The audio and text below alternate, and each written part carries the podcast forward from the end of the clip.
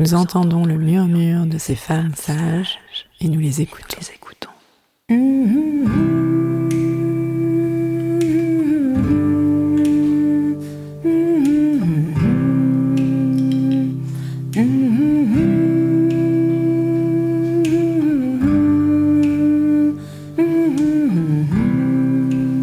Elles sont gynécologues, sages-femmes, ostéopathes, psychologues, historiennes, toutes œuvrent à leur façon en faveur d'une prise en charge globale de la santé des femmes. Ce sont des femmes sages, car de par leurs expériences, leurs histoires de vie, elles ont quelque chose à transmettre. Elles ouvrent notre champ des possibles. À nous, femmes, patientes, thérapeutes, elles montrent le chemin vers une autre réalité. Elles prouvent par leur pratique quotidienne qu'une autre santé est possible.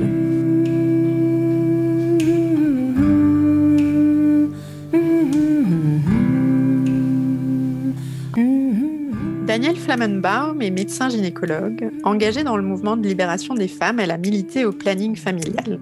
Après avoir étudié la médecine chinoise et le Tao, elle devient gynécologue acupunctrice et découvre la psychanalyse transgénérationnelle. Ces outils transforment sa vie de femme et sa clinique. Elle est l'auteur de Femmes désirées, Femmes désirantes, paru en 2006. Bonjour Danielle. Bonjour.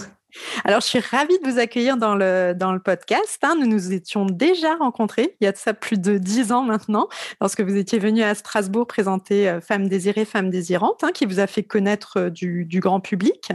Alors, dans ce livre, vous abordez la, la, question de la sexualité, du plaisir et du désir en lien avec l'énergie sexuelle féminine, les mémoires transgénérationnelles.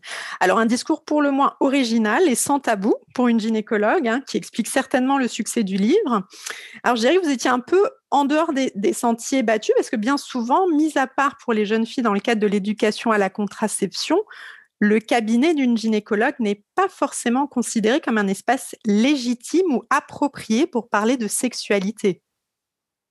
Ben, c'est jamais ce que j'ai pensé. Et j'avais d'ailleurs des collègues, euh, Joël Brunery et Raymond Carpentier, quand on s'est installé dans les années 70, euh, ouverte à ce discours de découverte de cette vie de femme sexuée. Mais effectivement, je n'ai jamais consulté une gynécologue personnellement euh, qui m'a posé des questions sur ma vie de femme et de ma sexualité. Alors, euh, comme c'est encore malheureusement tout à fait entre guillemets original, moi ça me blesse et ça me navre. Mmh.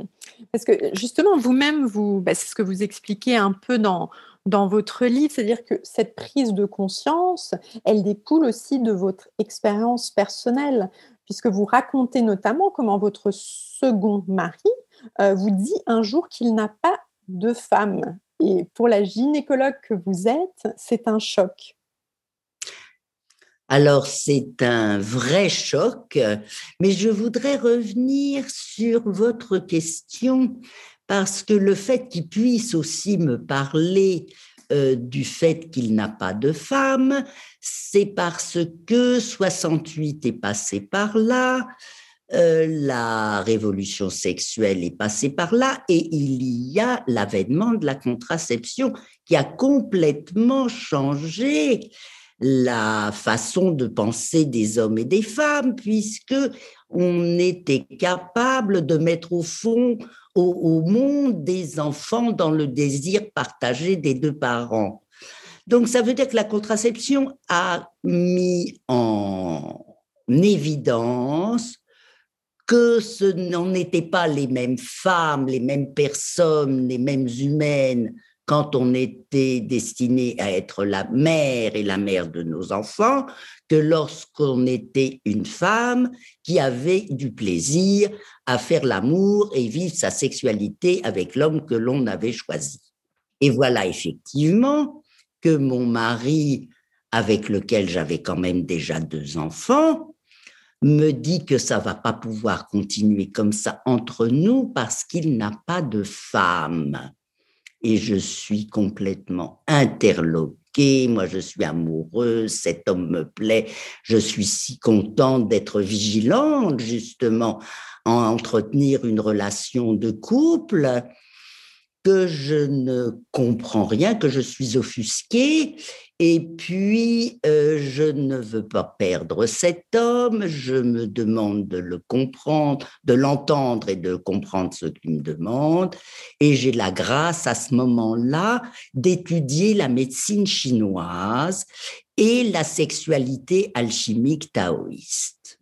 et cette philosophie parle très clairement de sexualité des trajets de l'énergie sexuelle et surtout des effets qu'elle produit, à savoir que la sexualité est une hygiène de vie qui entretient la santé et chasse les maladies parce qu'il s'agit de cueillir le remède.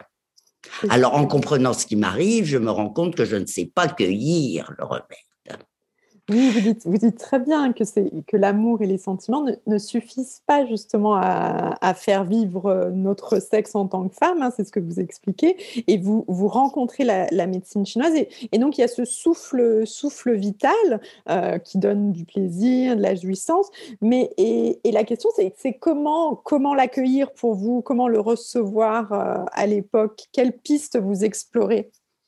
Bah, si vous voulez, moi j'avais quand même déjà fait un travail euh, de, de qu'on appelle de développement personnel qui était une psychanalyse, hein, et, et, même des différents groupes. Hein, j'ai beaucoup travaillé, j'ai beaucoup recherché, et il est il est question déjà de constater que la plupart d'entre nous, les femmes, nous sommes fermés à l'accueil de cette force sexuelle du partenaire ou de la partenaire. Nous sommes fermés et comme ça ne se sent pas et que ça ne se voit pas, c'est comme si on avait une ceinture de chasteté sans le savoir.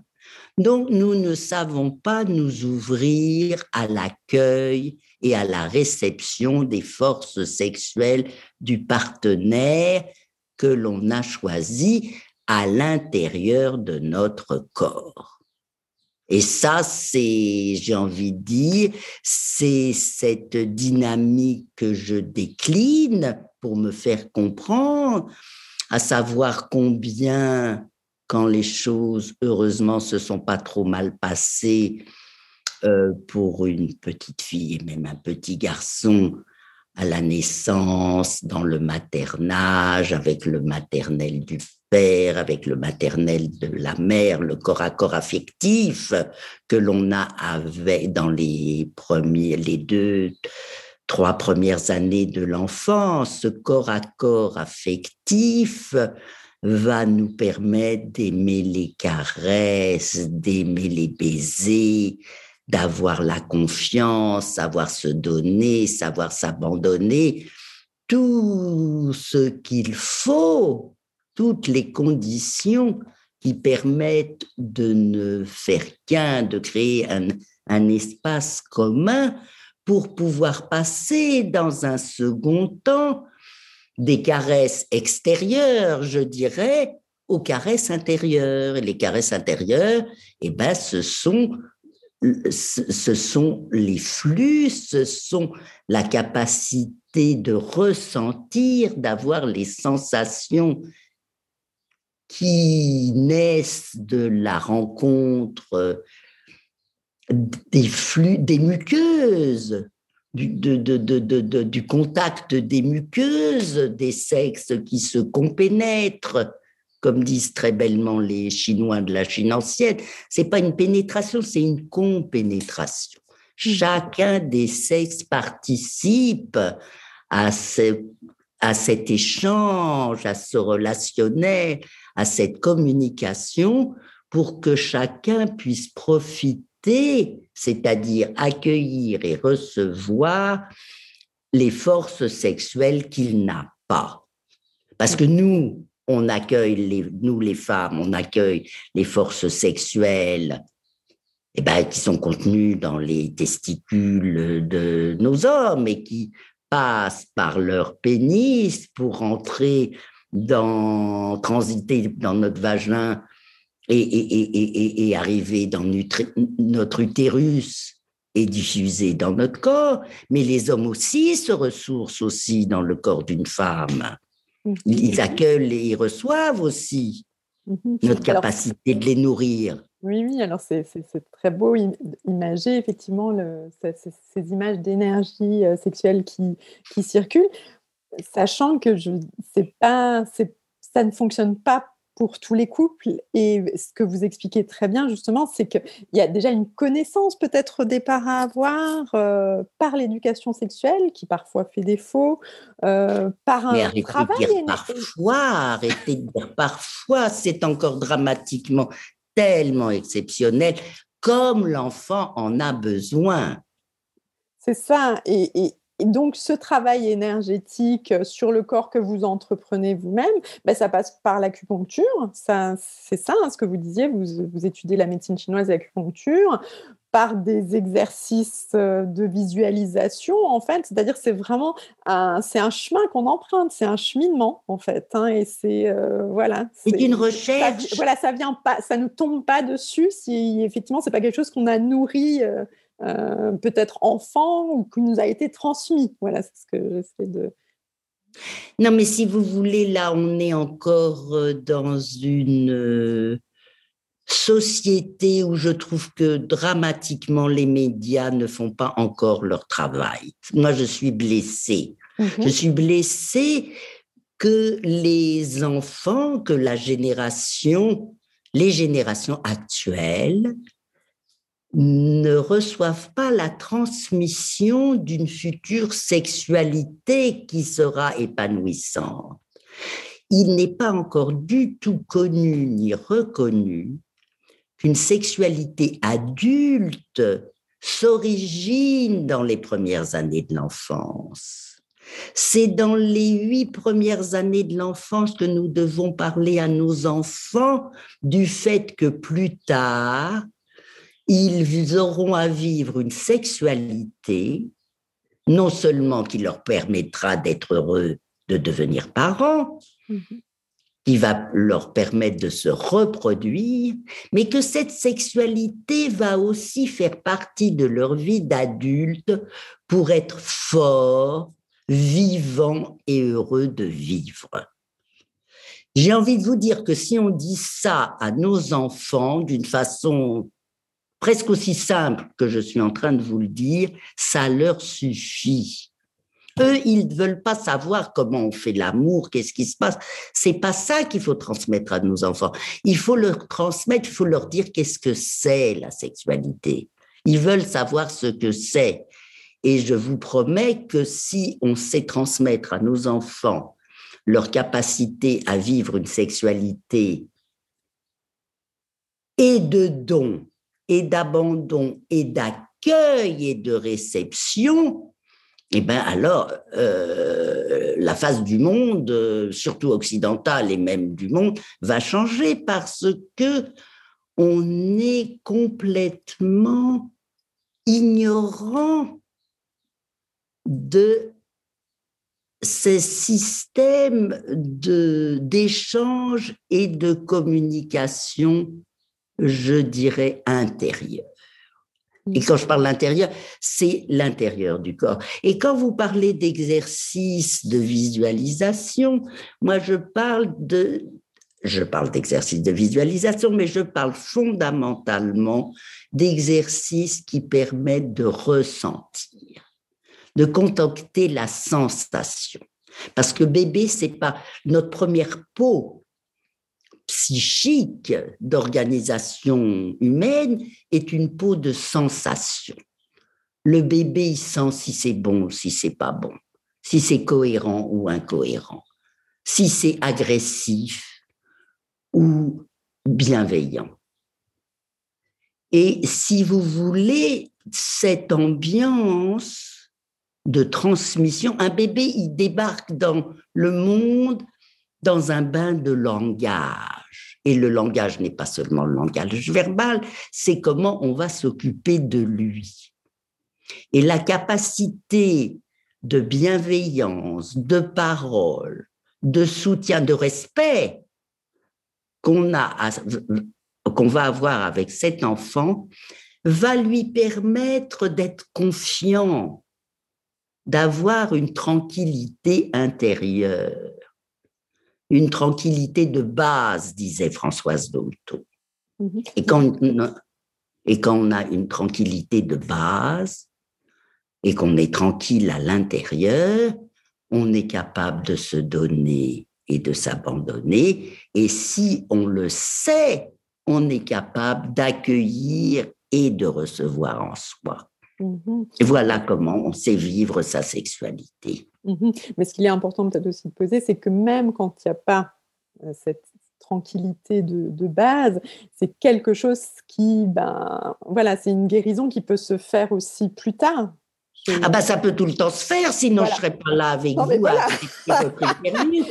Hein, c'est parce qu'on peut réparer, j'ai envie de dire, à tout âge. Voilà, c'est ça qui est important d'entendre aussi, je pense. Mhm. Il est question qu'il est il est question de remodeler son image du corps. Quand on n'a pas l'information adéquate ou quand on nous l'a interdite, ou ben, le problème, vous savez, dans les transmissions, quand elles sont fausses, on a les transmissions fausses et on n'a toujours pas celles dont on aurait eu besoin. Mm. Donc, le remodelage, c'est ressentir pour pouvoir imprimer en soi. Mm-hmm. C'est une euh, c'est une identification, mais c'est une incorporation. Et l'incorporation, elle se fait par la sensation. On ressent. Vous savez, comme un bain de soleil. Le bienfait d'un bain de soleil, c'est de ressentir la chaleur qui nous rentre dedans. Comme ça nous déplisse. Et eh bien, c'est pareil. Mm-hmm.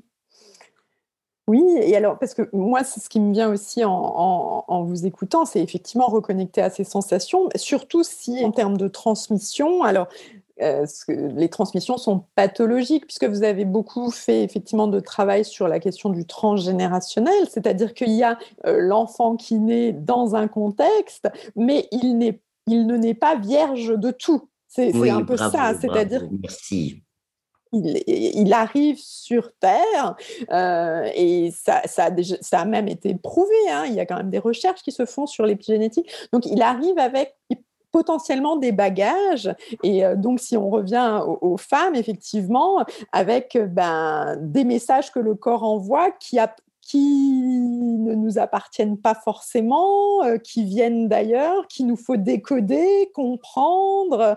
Voilà, et, tout ça, là aussi, il y a, un, grand travail à faire sur notre histoire familiale pour vivre cette, sexualité épanouie. oui, merci de cette question, évidemment. Hein. Évidemment, dire qu'on arrive sur Terre avec une histoire, et une histoire maternelle, et une histoire paternelle, et une histoire sociale dans une langue.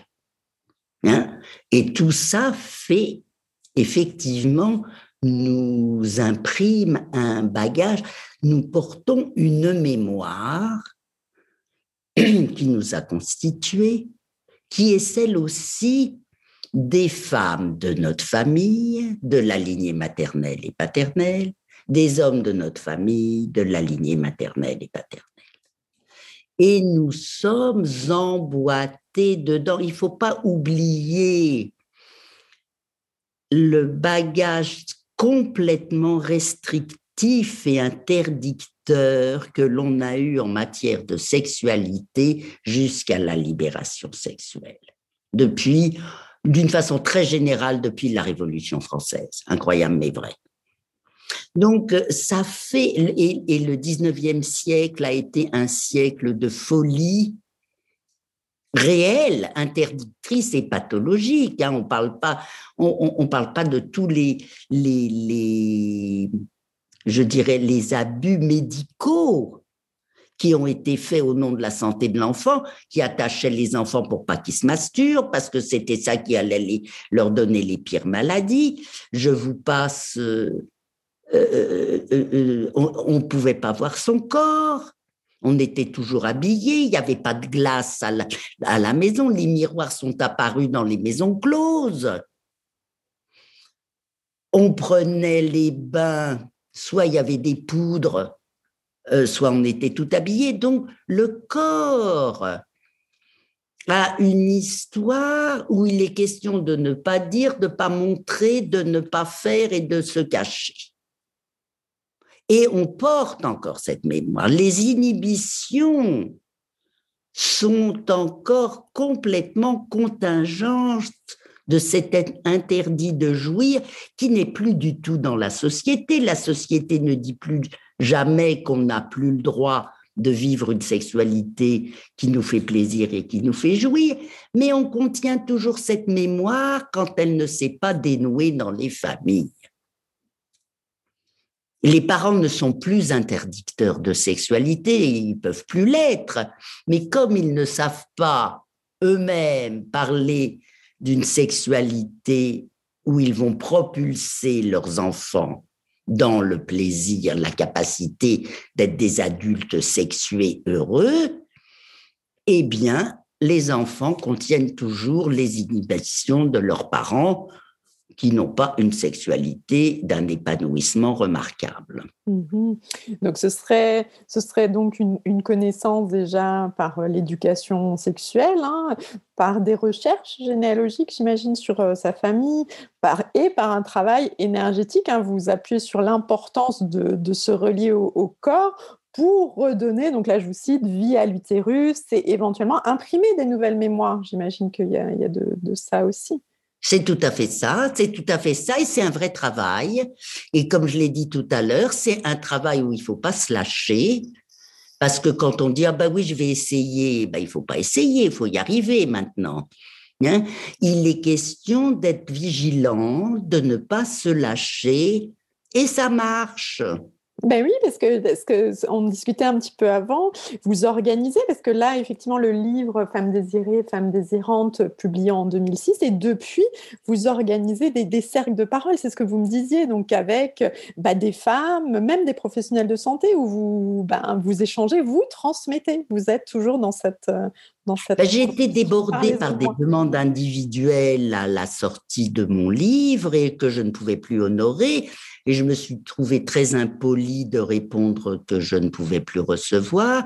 Et c'est là que j'ai inventé de faire un accueil de groupe.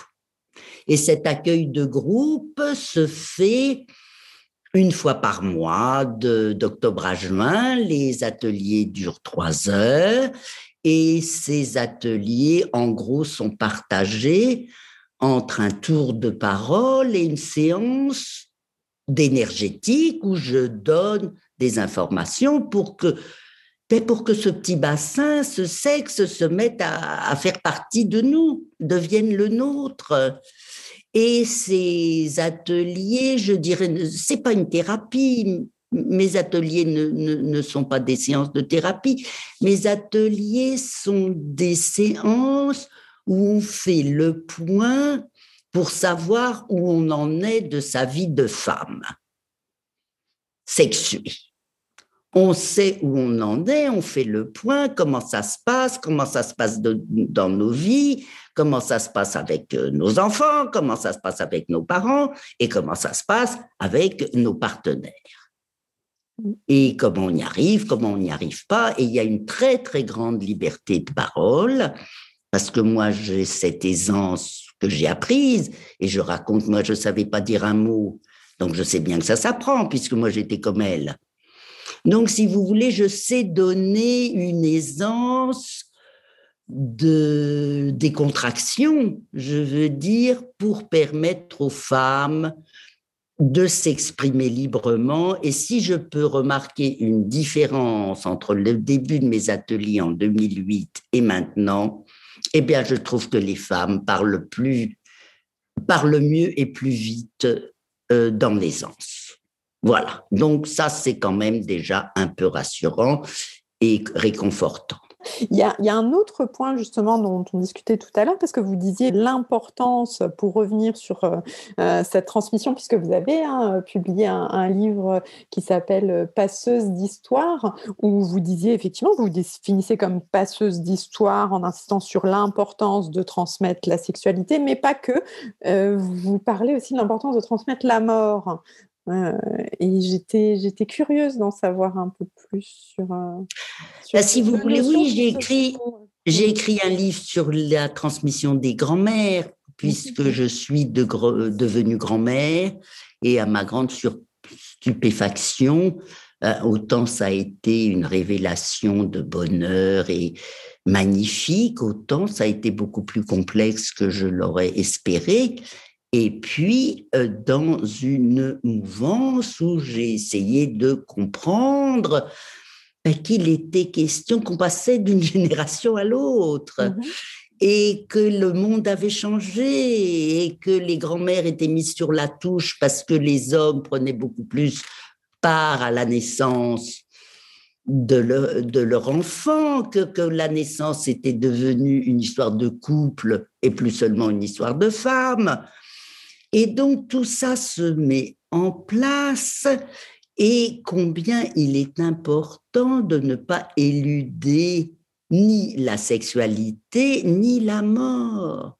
Ben, la sexualité, c'est ce qui nous fait arriver sur Terre, et la mort, c'est ce qui nous l'a fait quitter.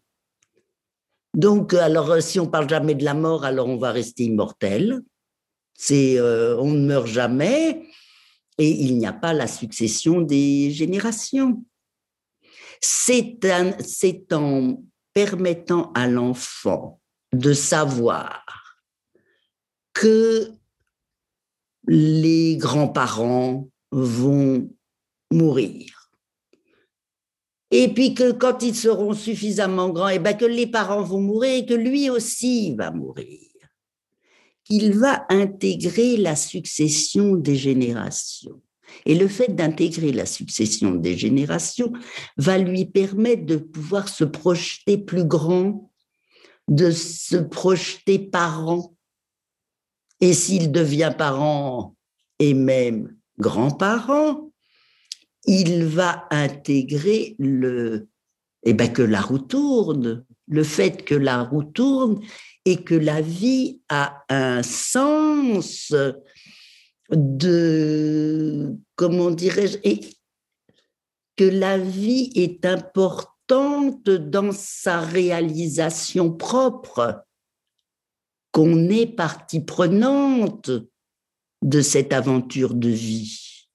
Parce que de toute façon, il, on aura à la quitter un jour ou l'autre, sans compter les pathologies.